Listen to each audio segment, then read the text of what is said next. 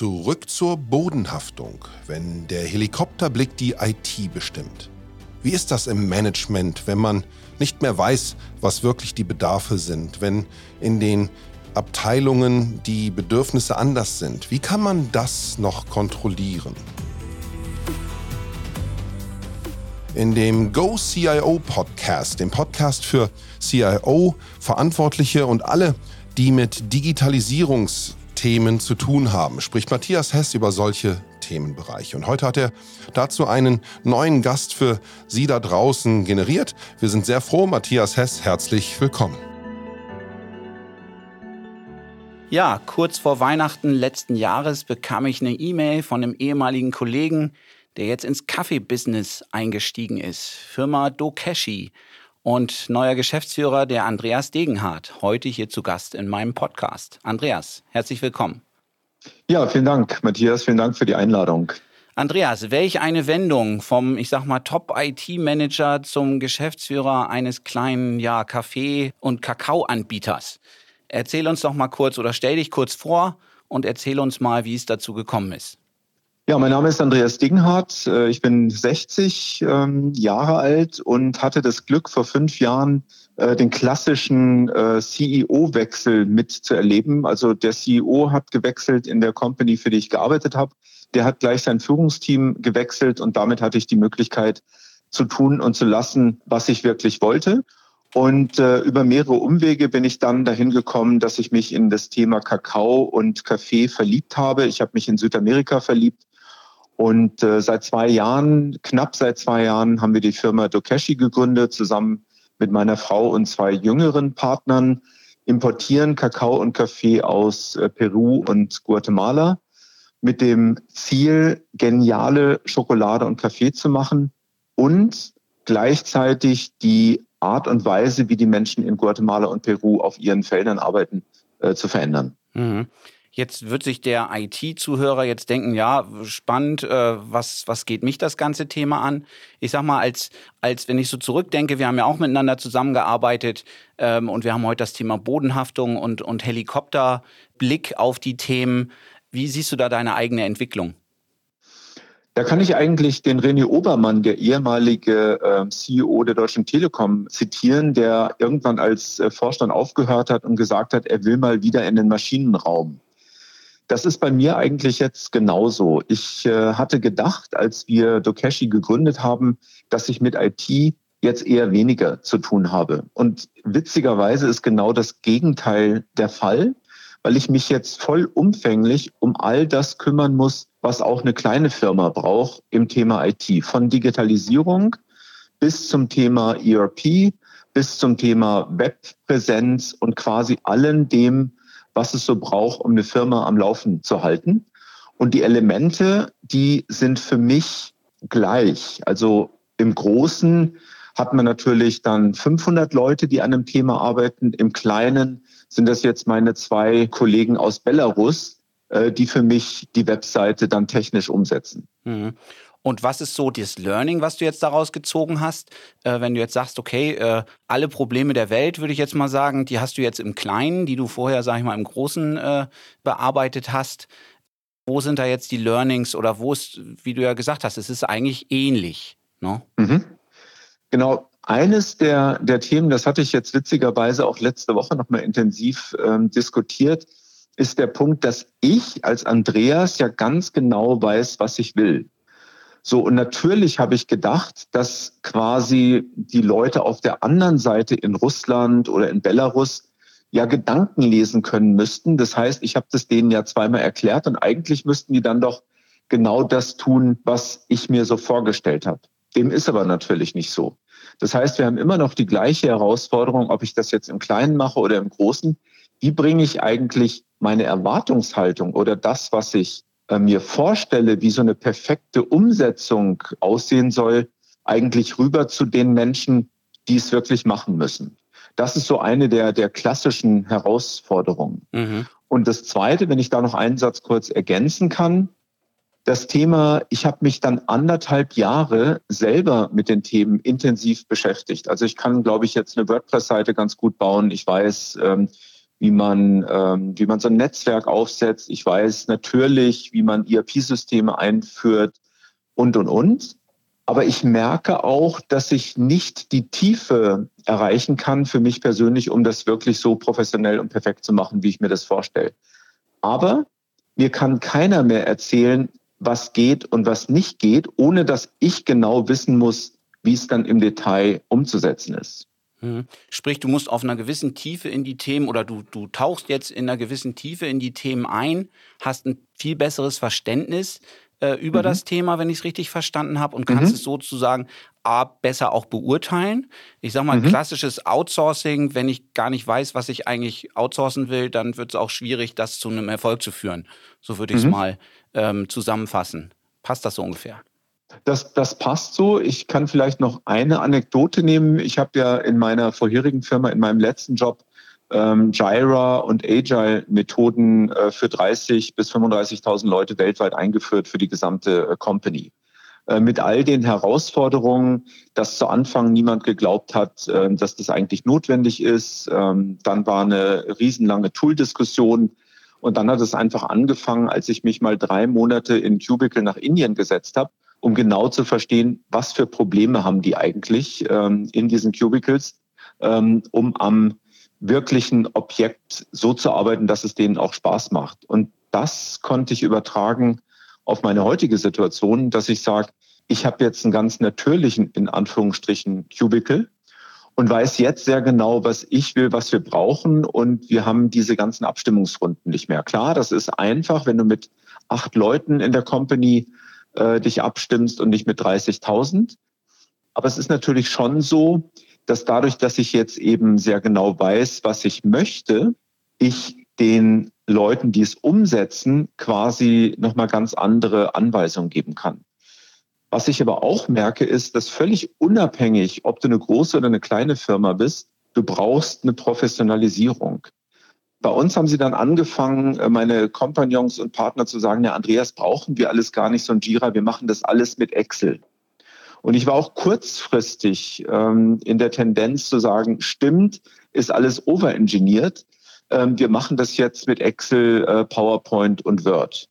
Und da sind wir inzwischen aber alle sehr froh, weil wir an ganz unterschiedlichen Orten arbeiten, dass wir jetzt eine Struktur und eine Infrastruktur geschaffen haben, die uns ermöglicht, gerade auch mit Corona, wo wir uns nicht treffen können, völlig unabhängig zu arbeiten. Und ohne jetzt Werbung zu machen für das eine oder andere Produkt, ähm, wir arbeiten mit Microsoft Teams, wir haben Jira, wir haben eine ERP-Software, die äh, WeClap heißt, nutzen äh, WordPress und WooCommerce als ähm, Frontend äh, zu unserem Store und haben dann noch ein paar andere technische Dinge, die wir auch im Standard nehmen, wo ich sage, da haben wir jetzt keine Exoten, sondern haben wirklich was genommen, was quasi ausprobiert und ähm, ja, und geprüft ist. Mhm. Das heißt, du sagst, selbst in dem kleinen Rahmen, wo du dich heute bewegst, ist eine Professionalisierung sinnvoll.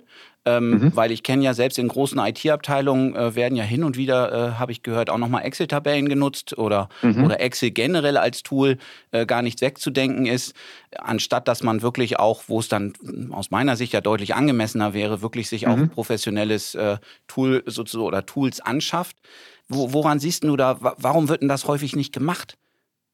Ich glaube, weil es scheinbar erstmal schneller geht. Das ist ganz interessant. Äh, meine Frau, die hat ja Beratung gemacht, äh, unter anderem auch bei einem, einer großen Versicherung in München, bei der Allianz.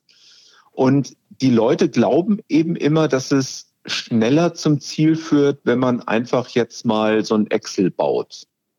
Was nicht betrachtet wird, und das merke ich am eigenen äh, Leib jetzt hier, und das habe ich natürlich aus meiner Erfahrung, dass man zu Anfang ein bisschen nachdenken sollte und ein bisschen davon ausgehen sollte, dass ja die Problematik komplexer wird und nicht einfacher. Und ich glaube, das ist dem Umstand geschuldet, dass man zu schnell Ergebnisse liefern muss. So nach dem Motto, ich hatte das jetzt auch, dann haben fünf, sechs Leute gefragt, Andreas, wo tragen wir denn jetzt unsere Aufgaben ein? Ich sage, ich arbeite noch gerade an der Konfiguration von Jira. Dann haben sie gesagt, nee, wir wollen das jetzt aber eintragen, weil wir es gerade im Moment noch manuell machen. Und das ist so ein bisschen der Spannungsbogen zwischen, es dauert ein bisschen, bis eine vernünftige Lösung implementiert ist, versus, ich kann jetzt ganz schnell mit einem Excel arbeiten. Mhm. Ist für mich aber nicht nachhaltig und nicht zukunftsträchtig. Und wie, jetzt mal ganz konkret, wie bist mhm. du dann mit der Situation umgegangen? Ich meine, die Leute haben gesagt, so, ich will es jetzt irgendwo eintragen. Hast du dann gesagt, mhm. ja, jetzt schreibt es euch erstmal auf den Zettel oder? Genau, also wir haben dann die Stunden, die unsere Studenten äh, machen, die mussten das dann auf den Zettel schreiben. Ähm, der Kollege, der bei uns jetzt Finance macht, der ist mir zweimal am Tag ins Gesicht gesprungen, weil er sagt, ähm, es ist ihm jetzt zu aufwendig, er will das automatisiert haben. Ähm, meine Frau hat gesagt, äh, Andreas, das ist wie bei der äh, Versicherung in den Projekten, ähm, da geht jetzt nichts voran. Ähm, du bist jetzt IT und IT performt nicht. Also ich habe quasi von allen End-Usern mitgekriegt, was so die konkreten Vorurteile sind. Wie bin ich damit umgegangen? Ich habe einfach gesagt, gut, das ist jetzt mal so, wie es ist. Jetzt müsst ihr einfach mal abwarten und nächste Woche werden wir da den ersten Versuch machen. Und dann kam gleich das Feedback, oh nee, viel zu umfangreich, viel zu komplex. Äh, ich will jetzt nicht dreimal Stammdaten eingeben, das muss ich beim Excel auch nicht. Also wie gesagt, ich kriege die ganzen Argumentationen im Kleinen auch gespiegelt. Mhm. Und jetzt ist der Unterschied, glaube ich, zu einer großen Organisation, dass man im Kleinen einfach zu schnelleren Entscheidungen kommt. Aber die Thematik, dieser, diese Sense of Urgency, was zu verändern, die hast du natürlich in großen Organisationen auch. Das war für mich jetzt überhaupt nichts Neues. Mhm. Aber war dann mehr so der, ich sag mal, Order de Mufti unter dem Motto, ja, wir warten jetzt aber trotzdem noch, weil ich will das so? Oder mhm. hast du versucht oder es auch geschafft äh, oder gar nicht erst versucht, die Leute auch zu überzeugen von dieser, von dieser anderen Lösung? Also ich habe jetzt geredet, wie ich noch nie in meinen vorherigen Jobs äh, geredet habe, weil einfach das eine Partnerschaft ist von vier gleichberechtigten Partnern, die zwar nicht alle die gleichen Anteile haben an der Organisation, aber äh, so das, das gleiche Stimmrecht. Und da wir eine andere Intention haben, also wir wollen ja als Social ähm, Startup jetzt eben nicht so agieren, wie man in großen Organisationen agiert, sondern wir haben ja auch den Wunsch, eine andere Firmenkultur zu haben, war das so, dass ich einfach viel, viel intensiver kommuniziert habe. Äh, und es wäre auch gar nicht akzeptiert worden, wenn ich jetzt einfach per Ordre de Mufti gesagt hätte, wir machen das so. Äh, dann hätte es einfach länger gedauert. Das war für mich aber auch nochmal, als ich reflektiert habe, wie war das früher so? Früher wurde viel stärker per Ordre de Mufti dann so ein Change durchgebracht. Und das ist für mich die größte Lessons learned. Wenn du glaubst, dass du es schon hundertmal erklärt hast, solltest du dir Zeit nehmen, das noch hundert weitere Male zu erklären, weil dann bist du ungefähr 800 Mal davon entfernt, nur ähm, es nicht oft genug erklärt zu haben. Also man kann nicht genug erklären. Das ist für mich eine der, der größten Learnings, ähm, mhm. die ich jetzt hier im Kleinen hatte. Ja, und der Titel ist ja heute Zurück zur Bodenhaftung, mhm. ähm, wegzukommen von diesem Helikopterblick. Und du mhm. hast es ja gesagt, du warst dann äh, bei dem Beispiel Jira-Einführung mhm. äh, auch, äh, sag mal, wochenlang äh, in Indien und hast dir das wirklich mhm. selber angeschaut. Mhm. Jetzt werden viele Zuhörer wahrscheinlich sagen, ja, das ist ja ganz nett, aber da, dafür habe ich wirklich nicht die Zeit. Wie würdest du dem entgegnen? Naja, die Frage ist, wie viel Zeit brauche ich, um Dinge wirklich zu verstehen? Oder ähm, glaube ich einfach, was Leute mir sagen? Das ist ein Trade-off. Ich persönlich glaube, dass, ähm, und das machen ja auch viele Führungskräfte, dass sie mal einen Tag in so einen Shop gehen und da quasi mal einen Tag versuchen, ähm, so wirklich wie ein, wie ein normaler, in Anführungsstrichen, Mitarbeiter zu agieren. Ich glaube persönlich, dass man bei einem Tag und auf einer bestimmten Ebene nur Showcases kriegt. Da kriegt man nicht das wahre Leben mit.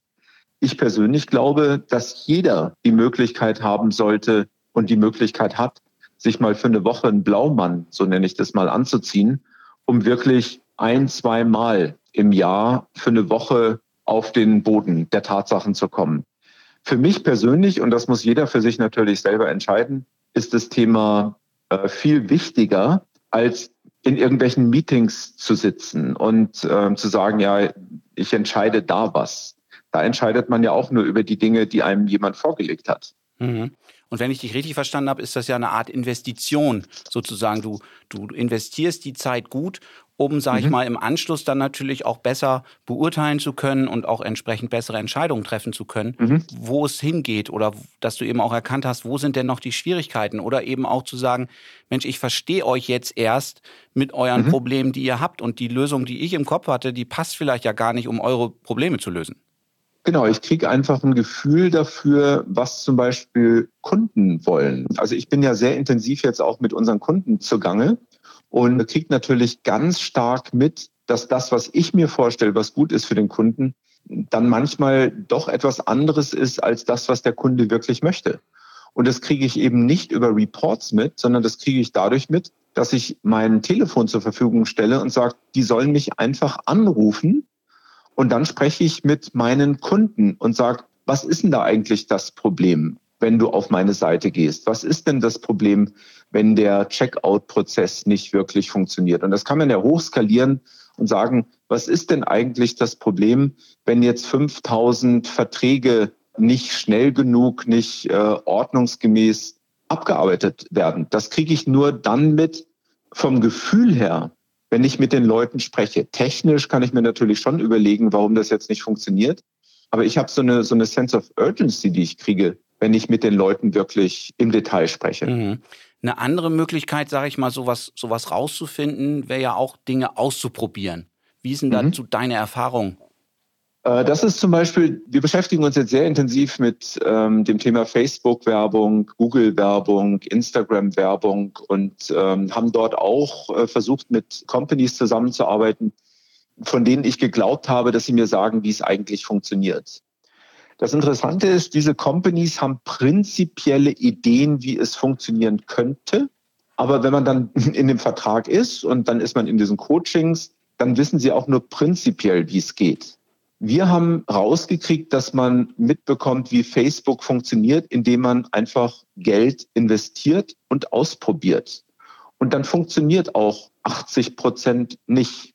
Das ist ein bisschen frustrierend, wenn man 1000 Euro investiert und du hast das Gefühl, dass 800 Euro hättest du auch verbrennen können oder als Anspardarlehen für irgendein Haus nehmen können. Aber es ist einfach ohne Ergebnis und 20 Prozent funktioniert. Und jetzt sind wir inzwischen so nach einem halben, dreiviertel Jahr, dass wir ungefähr bei 35 Prozent sind von Themen, die funktionieren und immer noch bei 65 Prozent, die nicht funktionieren. Das hätten wir aber alles gar nicht herausbekommen, wenn wir es nicht ausprobiert hätten. Also Try and Error in einer etwas organisierten Form ist das, was uns in diesen unbekannten Themen Social Media eigentlich nach vorne gebracht hat. Mhm. Jetzt, wenn wir im IT-Umfeld denken, würde ich jetzt mal platt sagen, da kennen wir ja eigentlich die Themen. Oder würdest du da sagen, jetzt auch im Rückblick auf deine Karriere, naja, manche Sachen hätten wir vielleicht doch vorher mal ein paar Mal ausprobiert oder unterschiedlich probiert, um da eine, eine andere Lösung zu finden? Ich glaube, dass, ähm, also wenn man auf so Management-Kurse geht, wird einem ja immer gesagt, think big, start small. Wir haben jetzt den Vorteil, dass wir natürlich ähm, think big machen, wir wollen ja eine tolle große Company äh, aufbauen, aber wir haben einfach so wenig Geld, weil wir quasi eigenfinanziert wird, dass wir erstmal ganz naturgemäß small starten müssen. In meiner Erfahrung ist es so, dass klein zu starten in ganz vielen Organisationen einfach nicht honoriert wird. Da müssen es gleich ein paar Millionen sein, um wirklich ähm, auch Sichtbarkeit zu haben.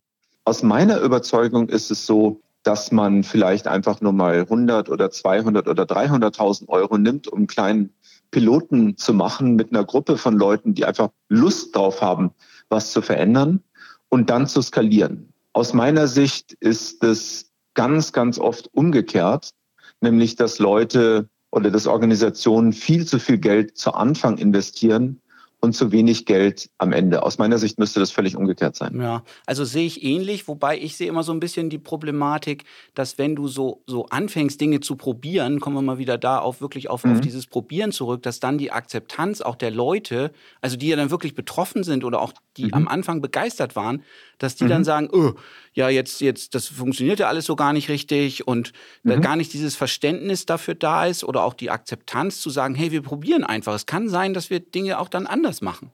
Wir müssen mhm. da flexibel sein und das fehlt mir häufig, dieses Verständnis auch der Betroffenen, der, des Umfelds sowieso, zu sagen, wir haben am Anfang, sind wir vielleicht ein Stück in die falsche Richtung gelaufen. Würdest ja, also ein, ein, sehr guter Freund von mir hat mal gesagt, man wird ja zwischendurch auch nochmal was lernen dürfen. Und dieses Thema Lernen und aus der Erfahrung dann was Neues zu machen, ist ja auch eine Methode, die in großen Organisationen, die Toyota Production System zum Beispiel anwenden, ja sehr erfolgreich gemacht wird. Da muss man immer noch mal gucken, dass man dann auch Innovation reinkriegt, aber dieses kontinuierliche Verbessern und das Lernen aus dem, was man gerade macht. Porsche zum Beispiel hat ja, als sie ähm, Toyota Production System eingeführt haben, einen Riesensprung nach vorne gemacht. Äh, das ist ja eine Company, die sehr, sehr erfolgreich gewesen ist, solche Systeme einzuführen und erstmal auszuprobieren. Mhm. Und ich habe ganz oft Projekte gesehen, wo ich auch als Berater dabei war, wo man dann gleich 20, 30, 40 Millionen losgeeist hat, damit man auch so quasi sichtbar ist im Vorstand. Und dann ist es ja gar nicht so trivial, 40 Millionen sinnvoll auszugeben. Ja, das sind natürlich dann schon Dimensionen. Ich würde ganz gerne noch mal kurz mhm. auf dieses Thema Change zurückkommen mhm. oder, oder mhm. dann noch mal einen Fokus drauf legen. Ich sag mhm. mal, jetzt hast du natürlich am eigenen Leib ein bisschen äh, erzwungen, aber schon, sagen wir dann, eine ganz große Veränderung mitgemacht. Mhm. Und ähm, wenn ich mich so erinnere an unser letztes Gespräch, du hattest dann ja auch versucht, sag ich mal, bei euren Kaffeeerntern äh, in, mhm. in Südamerika gewisse Veränderungen umzusetzen mit ganz ja, schwierigen Situationen oder die wollten mhm. dann auch nicht so, wie du wolltest, obwohl die Sache eigentlich klar war. Vielleicht kannst du das noch mal kurz erzählen. Ich glaub, fand das eigentlich ein sehr spannendes mhm. Thema. Ja, das Thema war, äh, das ging um unseren, unseren Kakao. Also Kakao, ganz kurz zum Prozess, der wird ähm, geerntet, dann wird er fermentiert, nur dadurch kriegt man den Geschmack rein, dann wird er getrocknet, in Säcke verpackt und dann in ja, entsprechenden Schokoladenmanufakturen äh, oder Fabriken weiterverarbeitet. Und einer der ganz entscheidenden Faktoren, äh, neben natürlich der Qualität der Bohne und der Pflanze, ist das Thema Fermentieren. Und gleichzeitig ist das Thema, dass man nicht genau weiß, wo der Kakao herkommt. Also muss man gucken, dass man von den Familien äh, eine Menge von Kakao nimmt, äh, die man fermentiert, um genau zu wissen, von wem ist jetzt eigentlich dieser Kakao. So, das war mal so kurz die Ausgangsbasis. Und gleichzeitig hatte ich dann, als ich in Peru gewesen bin, eine Fermentationsform oder eine Art von Kisten gefunden, ähm, wo die Peruaner gesagt haben, das machen sie jetzt seit drei Jahren. Die haben extrem gute Erfahrungen damit, und genau solche Boxen äh, haben sie jetzt quasi in dieser Kooperative für alle äh, Fermentationsprozesse genommen. So. Das waren diese kleineren da, Boxen, oder? Das sind die ja. kleineren Fermentationsboxen, genau. So, dann bin ich damit zu unserer Kooperative, die wir in Guatemala äh, betreuen, hingefahren und habe gesagt, Leute, ich hätte gern, dass wir das in diesen Boxen machen. Das ist dann so ganz banal. Da sind zwei Isolationen drin, da will ich jetzt gar nicht drauf eingehen. Quasi einen besseren Fermentationsprozess hinzukriegen. Und ich habe mir den Mund fusselig geredet und Mona spricht fließend Spanisch. Und die haben alle gesagt, kennen Sie nicht, verstehen Sie nicht, wissen Sie gar nicht, warum das notwendig ist, äh, machen Sie nicht. Dann habe ich gesagt, okay, ich finanziere euch die Fermentationsboxen. Ihr müsst gar nichts machen. Ich kaufe euch dann auch den Kakao ab, der in diesen Fermentationsboxen fermentiert wird. Ihr habt also null Risiko und ich zahle sogar noch ein bisschen mehr. Dann habe ich mich gefragt, warum die ums Verrecken das immer noch nicht machen. Und dann habe ich festgestellt, nachdem ich mich mit einer Frau in meinem holprigen Spanisch unterhalten habe und Mona dann wirklich intensiver mit dieser Frau gesprochen hat, das Thema inhaltlich war gar nicht das Problem mit den Fermentationsboxen. Die Leute hatten Angst, dass wenn sie individuell fermentieren, dass ich diese Gemeinschaft auseinanderbreche. Und das habe ich über anderthalb Jahre gar nicht verstanden. Ich habe das Problem gar nicht verstanden, warum sie sich nicht verändern wollten. Und als das dann klar war, war der Veränderungsprozess total einfach, äh, weil ich einfach mit den Leuten nochmal gesprochen habe, gesagt, nee, also wir wollen das jetzt nicht nur mit den individuellen Familien machen, sondern wir wollen weiterhin äh, mit der Kooperative zusammenarbeiten. Das heißt, die haben das völlig falsch verstanden falsch verstanden oder wenn ich mal mhm. gerade da reingerätschen mhm. darf oder eben auch nicht, ich sag mal, man muss sich ja immer als, als, als Sender einer Nachricht äh, mhm. sinnvollerweise fragen, was, was hätte ich auch vielleicht anders erzählen können was für mich ist das so ein klassisches Beispiel. Man hat nur beste Absichten mhm. und man versteht einfach nicht, warum machen die das einfach nicht. Ne? Und nur durch das Nachfragen, wenn ich das jetzt auch bei dir richtig verstanden habe, durch das Verstehen, was sind eigentlich die Beweggründe, warum die das nicht machen wollen und nicht einfach, mhm. ich sag mal, man kennt es ja dann auch, Mensch, jetzt habe ich das schon 20 Mal erzählt, jetzt mhm. müssen die das mhm. doch irgendwie mal verstanden mhm. haben. Verdammt mhm. nochmal, dann vielleicht auch noch mit dem, mit dem Holzhammer zu kommen, zu sagen, so, jetzt macht ihr das einfach oder ich suche mir vielleicht jemand anders ähm, mhm. der das dann tut, äh, sondern wirklich hinzugehen und zu sagen, ich möchte verstehen, warum wollt ihr das nicht? Und da können ja wie bei deinem Beispiel, das ist jetzt vielleicht ein bisschen weit weg von mhm. der IT, aber ich glaube, vom Prinzip her trifft es das perfekt, wirklich rauszufinden. Und äh, auf sowas wäre man ja selber nie gekommen. Und ich glaube, da gibt es auch bei uns im, im IT-Umfeld genug Punkte, wo man nachher sagt, boah, ah, das ist das Problem. Nee, Moment mal, Leute. No? Ne? Das mhm. braucht ihr euch keine Gedanken machen oder was auch immer dann die, die Argumentation dafür ist.